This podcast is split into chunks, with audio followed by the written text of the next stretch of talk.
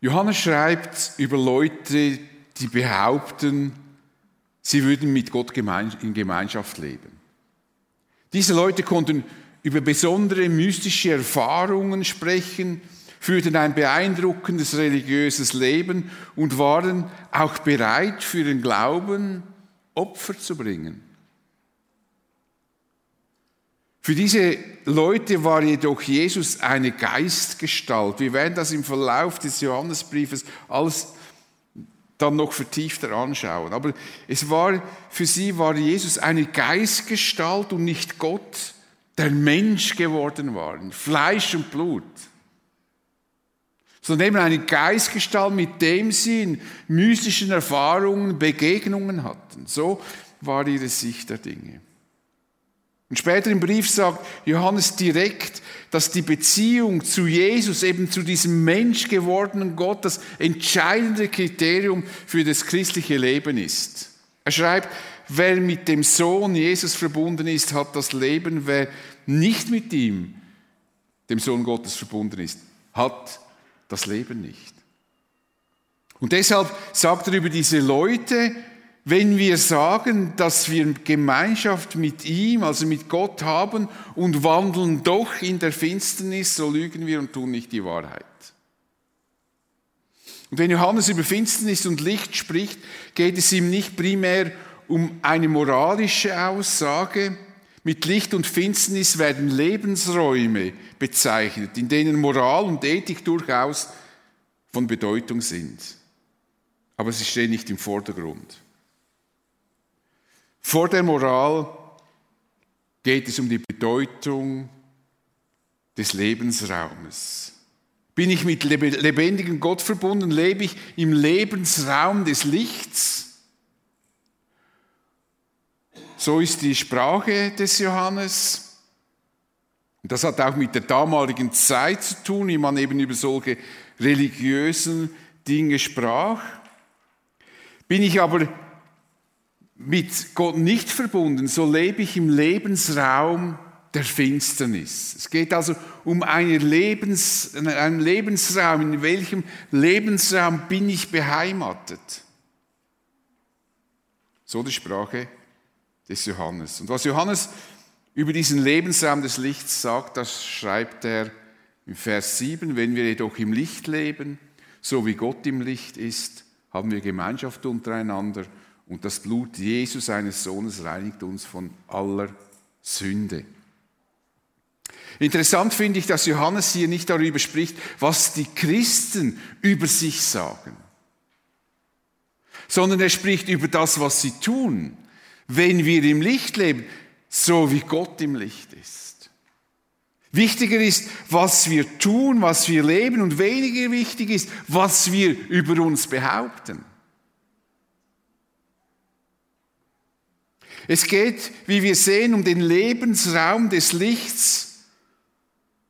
Und natürlich muss uns interessieren, wie wir uns das konkret vorzustellen haben. Das, sind für uns abstrakte Begrifflichkeiten. Licht, Finsternis. In dieser Art, wie Johannes davon spricht, sind wir uns nicht so gewohnt in unserem umgangssprachlichen äh, sprechen, so darüber zu sprechen. Wie kann ich im Licht leben? Wie kann man das? Wie können wir im Licht Gottes leben, wenn Gott in einem Licht wohnt, zu dem wir als Menschen keinen Zugang finden? Denn der Apostel Paulus schreibt seinem Mitarbeiter Timotheus, Gott wohnt in einem Licht, zu dem niemand kommen kann, den kein Mensch gesehen hat und noch sehen kann. Wie können wir dann in diesem Licht leben? Für Johannes ist Licht ein Sinnbild. Er will damit sagen, dass wir in der Gegenwart Gottes leben. Gott, der das Licht ist, so hat er ja das zu Beginn gesagt, Gott ist Licht und in ihm ist keine Finsternis. Also er braucht dieses Licht, um zu sagen, im Licht leben heißt in Gottes Gegenwart leben. Und das wird möglich, wenn wir Jesus nachfolgen. Jesus sagt über sich, ich bin das Licht der Welt. Wer mir nachfolgt, wird nicht mehr in der Finsternis umherirren, sondern wird das Licht des Lebens haben. Wenn wir Jesus nachfolgen, werden wir im Licht Gottes leben, denn Jesus selbst ist Gott. Jesus sorgte dafür, dass wir mit dem himmlischen Vater in Verbindung kommen können. Durch seinen Tod am Kreuz hatte Jesus die Voraussetzungen dafür geschaffen. Er bezahlte für unsere Schuld, damit wir mit dem himmlischen Vater in Verbindung kommen können. Und durch die Versöhnung mit Gott betreten wir sozusagen den Lebensraum des Lichts. Das ist nicht wie oft Leute denken, quasi, dass wir wie springen immer zwischen Licht und Finsternis. Nein, wenn ich den Lebensraum des Lichts betrete, bin ich in diesem Lebensraum. Da gibt es nicht immer ein Hin und Her. Und im Hebräer wird das folgendermaßen beschrieben. Wir haben jetzt, liebe Geschwister, einen freien und ungehinderten Zugang zu Gottes Heiligtum. Jesus hat ihn uns durch sein Blut eröffnet. Durch den Vorhang hindurch, das sind Bilder von dem Tempel, den Vorhang ins Allerheiligste. Das heißt, dort quasi in das Zentrum, wo Gott wohnt. Das heißt konkret, durch das Opfer seines Leibes hat er einen Weg gebahnt, den bis dahin noch keiner gegangen ist, einen Weg, der zum Leben führt, eben in dieses Licht Gottes, in die Gegenwart Gottes. Jesus hat durch sein Opfer am Kreuz die Möglichkeit geschaffen, dass wir in die Gegenwart des unsichtbaren Gottes treten können. Nicht so, dass wir Gott sehen könnten, sondern so, dass wir im Gebet zu Gott kommen können und er für unseren Dank und für unsere Anliegen ein offenes Ohr hat. Was uns vielleicht selbstverständlich erscheint als Christen, weil wir es schon x-mal gehört haben, ist eigentlich überhaupt nicht Selbstverständliches. Und im Hebräer wird das so beschrieben. Deshalb wollen wir mit ungeteilter Hingabe und voller Vertrauen und Zuversicht vor Gott treten. Wir sind ja in unserem Innersten mit dem Blut Jesu besprengt und dadurch von unserem schuldbeladenen Gewissen befreit. Wir sind bildlich gesprochen am ganzen Körper mit reinem Wasser gewaschen. Also wir haben Zugang zu Gott. Deshalb können wir im Licht Gottes leben. Jesus macht es uns möglich, dass wir mit dem Schöpfer in einer einzigartigen Beziehung leben können. Und so gesehen hat das Leben im Licht Gottes eine gewisse moralische Dimension, weil wir in diesem Licht leben können, wenn uns unsere Schuld vergeben ist vergeben wurde. Jesus sprach einmal über Menschen, die nicht bereit sind, ihre Schuld einzugestehen. Sie weichen dem Licht Gottes aus. Jesus sagt, jeder, der Böses tut, hasst das Licht. Er tritt nicht ins Licht, damit sein Tun nicht aufgedeckt wird. Er will nicht, dass Gott sieht, was er tut. Diese Menschen wollen ihren Lebensraum nicht wechseln, sie wollen im Finsteren bleiben, im Verborgenen. Sie wollen sich vor dem Licht Gottes bedeckt halten. Sie bevorzugen die Finsternis, damit sie sich vor Gott nicht demütigen müssen. Es gibt jedoch Menschen, wie Jesus sagt, die den Lebensraum wechseln. Wer sich bei dem, was er tut, nach der Wahrheit richtet, der tritt ins Licht und es wird offenbar, dass sein Tun in Gott gegründet ist. Wer sich auf Jesus ausrichtet, und Jesus ist die Wahrheit schlechthin, der wechselt seinen Lebensraum. Der lebt nun im Licht Gottes und lässt zu, dass Gott die Schuld sieht und dass er sie vergeben kann. Der versteckt sie nicht mehr. Wichtig zu wissen ist, dass es nicht das gute Leben ist, damit ein Mensch seinen Lebensraum wechseln kann. Es ist die Bereitschaft, sich der Wahrheit zu stellen, sich vor Gott zu demütigen und die Entscheidung, Jesus nachzufolgen. Wenn wir im Licht leben, dann leben wir so, dass Gott zusehen kann. Das finde ich eigentlich eine der schönsten und einfachsten Umschreibungen. Gott kann zusehen. Und das kann oft sehr bewahrend sein, auch für mich wenn ich Entscheidungen treffe, Und mir ist immer bewusst, Gott sieht mir zu. Das hilft mir, gute Entscheidungen zu treffen. Das ist nicht etwas, was mich bedroht, sondern das ist etwas, was mich bereichert, weil ich weiß, Gott sieht zu und ich möchte Entscheidungen treffen, die ihm gefallen. Wir leben in der Gegenwart Gottes. Gott selbst ist es, der uns zu einem solchen Leben befähigt, denn er begleitet uns oder noch deutlicher gesagt, er lebt in uns. Jesus sagt es einmal so, wenn jemand mich liebt, wird er sich nach meinem Wort richten, mein Vater wird ihn lieben und wir werden zu ihm kommen und bei ihm wohnen. Gott wird in uns wohnen und deshalb leben wir im Licht. Und das hat zur Folge, dass Neues entstehen kann. Paulus spricht in diesem Zusammenhang von den Früchten des Geistes oder man könnte auch von den Auswirkungen sprechen, die der Heilige Geist im Leben eines Christen bewirkt. Paulus schreibt, die Frucht, die der Geist Gottes hervorbringt, besteht in Liebe, Freude, Friede, Geduld, Freundlichkeit, Güte, Treue, Rücksichtnahme und Selbstbeherrschung. Natürlich geschieht das nicht vollautomatisch, ohne unser Zutun. Als Christen sind wir nicht ferngesteuerte, willenlose Menschen. Gott will keine Marionetten als Gegenüber, sondern Menschen, die verantwortlich handeln. Wenn wir im Licht leben, wenn wir so leben wollen, dass uns Gott zusehen kann, dann ist es auch wichtig, dass wir seine Gedanken besser kennenlernen. Das ist auch mit ein Grund, weshalb ihr jeweils Gottesdienste besucht und mir zuhört. Nehme ich mal an. Wir sollten verstehen, wer Gott ist und was ihm wichtig ist. Und das alles können wir in der Bibel entdecken. Der Apostel Paulus sagt das so. Wir haben die Botschaft der Propheten, äh, Entschuldigung, das ist Petrus. Wir haben die Botschaft der Propheten, die durch und durch zuverlässig ist.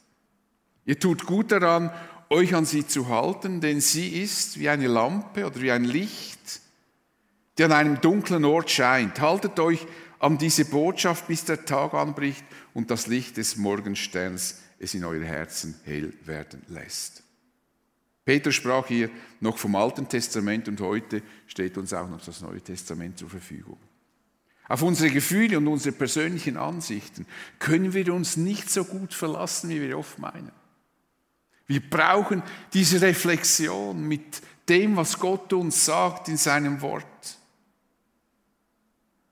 Die Bibel gibt uns die nötige Orientierung. Paulus schreibt einmal Timotheus, seinem Mitarbeiter, alles, was in der Schrift steht, ist von Gottes Geist eingegeben. Und dementsprechend groß ist auch der Nutzen der Schrift. Sie unterrichtet in der Wahrheit, deckt Schuld auf, bringt auf den richtigen Weg und den erzieht zu einem Leben nach Gottes Willen. Und dann fährt er fort und fügt hinzu, so ist also der, der Gott gehört und ihm dient, mit Hilfe der Schrift allen Anforderungen gewachsen. Er ist durch sie dafür ausgerüstet, alles zu tun, was gut und richtig ist. Interessant, oder? Die Bibel unterstützt uns dabei, im Lebensraum des Lichts zu leben. Johannes führt seinen Gedanken in überraschender Weise nun weiter. Zuerst sprach er über die Leute, die behaupten, mit Gott in Gemeinschaft zu leben, aber sie lebten eigentlich in der Finsternis, ohne dass sie sich bewusst waren. Und nun sagt Johannes, wenn ihr im Licht leben, so wie Gott im Licht ist, und was denkt ihr es, was jetzt für ein Gedanke kommen müsste, wenn ihr diesen Vers nicht kennen würdet? Was würde man eigentlich erwarten? Zuerst sagt er, die, die sagen, sie leben in der Gemeinschaft mit Gott, äh, leben gar nicht wirklich in der Gemeinschaft mit Gott, sondern in der Finsternis. Aber wenn wir im Lichte leben, dann haben wir Gemeinschaft mit Gott. Das würden wir doch erwarten. Das wäre so ein logischer, abgerundeter Gedanke. den er bringen würde, den, er hier, den man hier eigentlich erwarten würde, wenn man den Satz fertig machen würde und aus dem Zusammenhang das erschließen möchte. Das wäre logisch. Das Überraschende ist, dass Johannes jetzt nicht über die Gemeinschaft mit Gott spricht. Er sagt nämlich, wenn wir im Licht leben, so wie Gott im Licht ist, haben wir Gemeinschaft untereinander. Das lässt aufhorchen. Wir haben Gemeinschaft untereinander. Wer im Licht lebt, trifft in diesem Lebensraum auf andere Christen. Es entsteht auf natürliche Weise eine Gemeinschaft, ein Aspekt, der uns durch den ganzen Johannesbrief hindurch begleiten wird. Damit gibt Johannes den Christen einen festen und konkreten Hinweis, wie sie Irrlehre, wie sie die Irrlehre dieser Leute erkennen können. Die behaupten, sie hätten mit Gott Gemeinschaft. Wenn diese Leute der, sich der christlichen Gemeinschaft entziehen, leben sie eben nicht im Licht Gottes. Sonst würden sie sich zugehörig wissen zu dieser Gemeinschaft. Die Gemeinschaft unter Christen ist ein wichtiges Erkennungszeichen im christlichen Glauben. In einem Gebet sagte Jesus zu seinem Vater, ich lebe in ihnen und in Bezug auf die Jünger und du lebst in mir, so sollen auch sie vollkommen sein, damit die Welt erkenne, dass du mich gesandt hast und dass du sie, die zu mir gehören, eben so liebst wie mich auch. Johannes betont in seinem Brief die Gemeinschaft der Gläubigen so stark und so oft, weil die Irrlehrer, die die Christen bedrängten, sich von der Gemeinschaft fernhielten oder sich über diese Gemeinschaft stellten. Sie fanden sie für sich nicht wichtig. Sie genügten sich selbst. Sie waren überzeugt, sie würden die Gemeinde nicht brauchen, denn die Gemeinschaft mit Gott würde genügen. Es reicht aus, Gott und ich. Und heute würde man vielleicht das so sagen, ich brauche die Gemeinde nicht unbedingt, denn Jesus genügt mir. Jesus und ich. Ich weiß nicht, ob ihr das schon gehört habt, ich habe das schon oft gehört. Jesus und ich höre ich meistens von Menschen, die nicht in der Kirche sind, sich in keine Kirche engagieren. Das genügt. Aber wer mit Jesus unterwegs ist, wird die Gemeinschaft mit anderen Christen suchen. Wer ein Kind Gottes geworden ist, der sucht seine neue Familie. Er weiß, dass er Teil einer größeren Gemeinschaft geworden ist. Es ist uns nicht unbekannt, dass Christen auch heute die christliche Gemeinschaft verlassen. Dazu gibt es verständliche Gründe.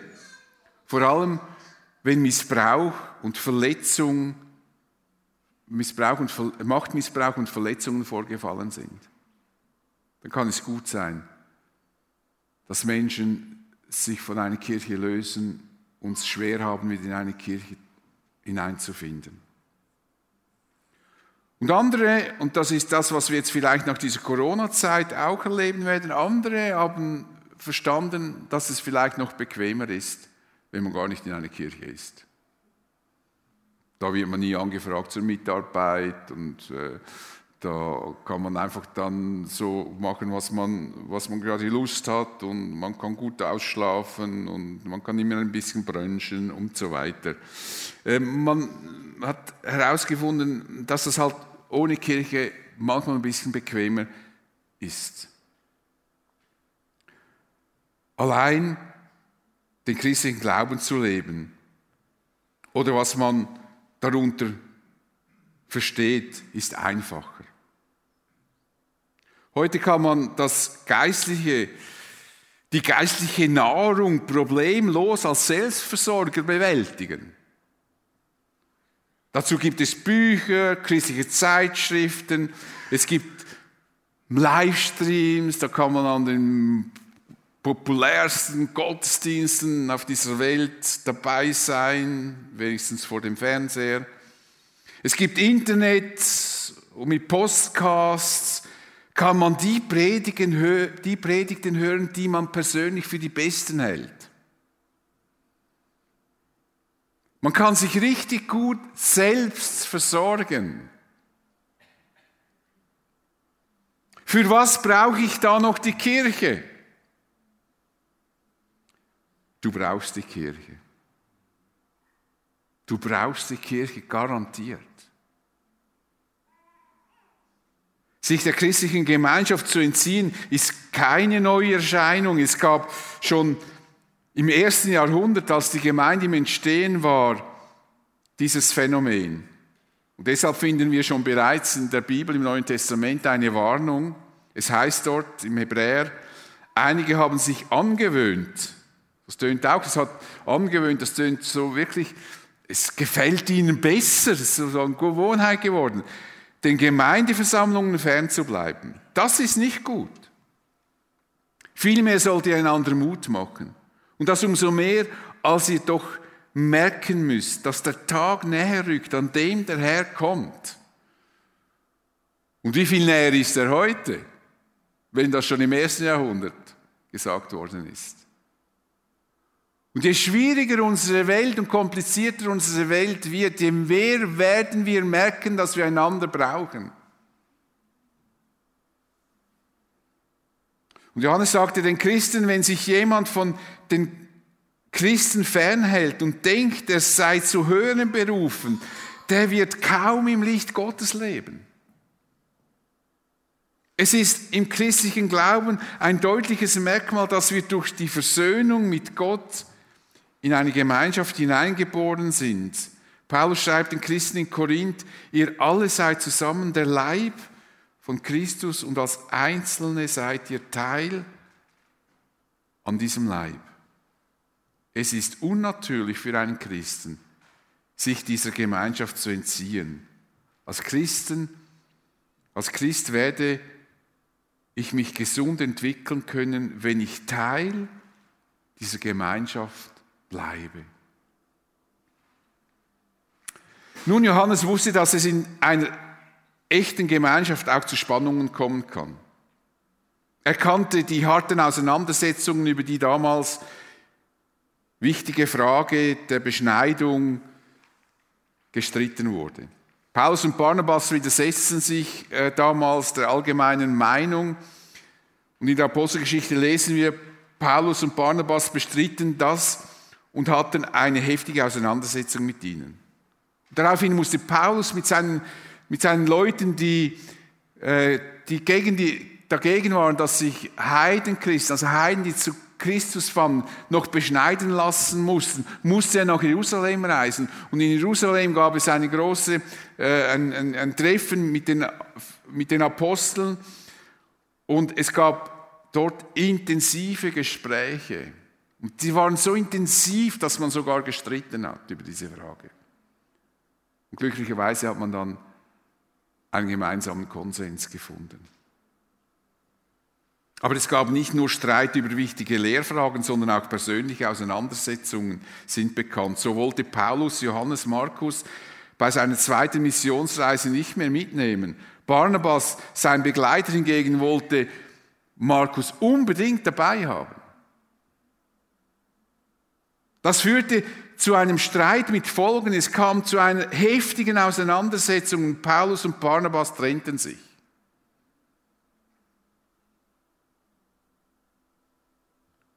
Wer da recht hatte, das will ich gar nicht sagen. Es gibt Leute, die wissen das. Ich glaube, das sind einfach Spekulationen. Aber sie trennten sich.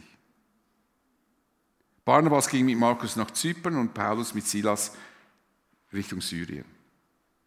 Beide verkündigten weiterhin das Evangelium. Sie sagten nicht, jetzt haben wir gestritten und uns getrennt, jetzt können wir gar nicht mehr evangelisieren. Auch mal noch interessant so nebenbei. Weil wir doch immer schnell wissen, warum wir nicht evangelisieren sollten, weil irgendjemand hat irgendwo eine Spannung und dann meinen wir immer, wir können nicht mehr evangelisieren. Können wir nie evangelisieren. Die haben weitergemacht. Es gäbe noch andere Beispiele, die auf die aufzeigen, dass es in einer christlichen Gemeinschaft zu Spannungen kommen kann und dass es manchmal sogar zu Trennungen kommt.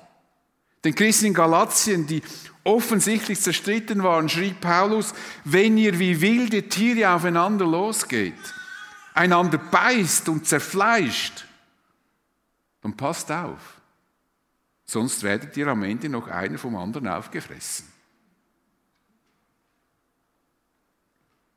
Die Apostel hatten bestimmt keine romantische und idyllische Vorstellung von Gemeinschaft. Ich habe manchmal den Eindruck, dass wir als Christen so wie denken, Gemeinschaft ist immer dann, wenn Freude, Freude, Friede, Eierkuchen ist. Und niemand eine andere Meinung hat. Nein, die Apostel hatten keine romantische und idyllische Vorstellung von christlicher Gemeinschaft. Sie wussten, wie verschieden Menschen sind und wie wenig es manchmal braucht, dass es zu Unstimmigkeiten kommt. Es ist eine große Herausforderung, in einer Gemeinde echten Frieden zu halten. Echten Frieden. Es ist also normal, dass man sich in einer christlichen Gemeinde mit verschiedenen Fragen auseinandersetzt und dabei kann es durchaus zu Spannungen und Streit kommen. Das ist noch kein Unglück. Echte Gemeinschaft kann nicht gelebt werden, wenn man den Spannungen ausweicht, so fördern wir einen falschen Frieden, der echte Gemeinschaft verhindert. Deshalb ist es wichtig, was Johannes hier zur christlichen Gemeinschaft sagt, denn dadurch wird echte christliche Gemeinschaft überhaupt möglich. Das Blut Jesus, seines Sohnes, macht uns rein von aller Sünde. Ich übersetze das aber lieber so. Das Blut Jesus, seines Sohnes, reinigt fortlaufend alle unsere Sünden. Das meine ich, ist die Intention dieses Textes, auch von der Grammatik her. Ist fortlaufend.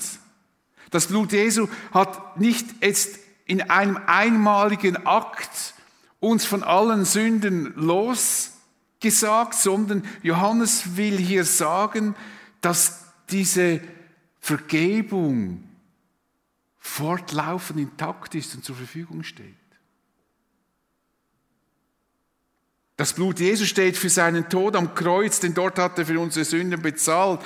Er bezahlte aber nicht nur für die Sünden der Vergangenheit, sondern auch für die Sünden, die wir noch tun werden. Auch hier in der Freien Kirche Wipkingen. Und dann ist sein Blut fortlaufend dabei, unsere Sünden zu vergeben. Wenn wir im Lebensraum des Lichts leben, dann haben wir Gemeinschaft miteinander und wir sind bereit, aufeinander zuzugehen und zu unseren falschen Verhaltensweisen gegenüber anderen oder gegenüber Gott zu stehen. Wir wissen nämlich, dass das Blut von Jesus reinigend in unserer Mitte wirken will. Es gibt in der christlichen Gemeinschaft echte Versöhnung. Und ganz konkret schreibt Paulus den Christen in Galatien, Geschwister, wenn sich jemand zu einem Fehltritt verleiten lässt, sollt ihr, die ihr euch von Gottes Geist führen lasst, ihm voll Nachsicht wieder zurechthelfen. Dabei muss aber jeder von euch auf sich selbst acht geben, damit er nicht auch in Versuchung gerät. Das ist die Gnade Gottes, die wir selber erfahren haben, sollen wir gegenüber den anderen auch walten lassen. Gott hat uns eine neue Chance gegeben. Wir sollen auch bereit sein, jemandem eine neue Chance zu geben und nicht einfach jemanden für Zeit und Ewigkeit abzuschreiben.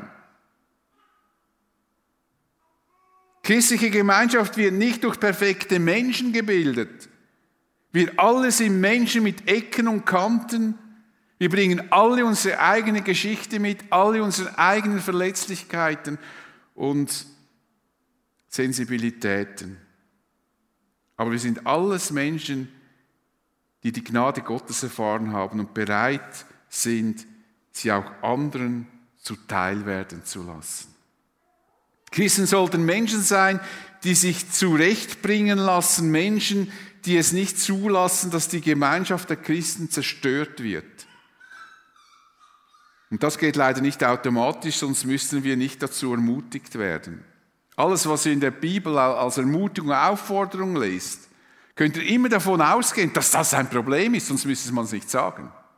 Wenn wir uns alle von Herzen automatisch lieben, dann müsste man nicht sagen, liebt einander. Dann ist es ja klar, dann machen wir es ja. Das wäre ja wie mit der offenen Tür ins Haus fallen, sagt man. Nein, das wird, wir werden ermutigt, weil wir es nötig haben. Auch Paulus fordert die Korinther in der Gemeinde, die große Schwierigkeiten hatte, am Ende seines Briefes auf, indem er schreibt, zuletzt, liebe Geschwister, freut euch, lasst euch zurechtbringen, lasst euch mahnen, habt einerlei Sinn und haltet Frieden. So wird der Gott der Liebe und des Friedens mit euch sein. Friede halten können wir, weil Jesus in unserer Mitte ist und weil das, was er am Kreuz für uns getan hat, seine Auswirkungen bis heute zeigt. Denn das Blut Jesu, seines Sohnes, reinigt fortlaufend alle unsere Sünden. Wer im Lebensraum des Lichts, also in der Gegenwart Gottes lebt, wird automatisch in die christliche Gemeinschaft eingebunden.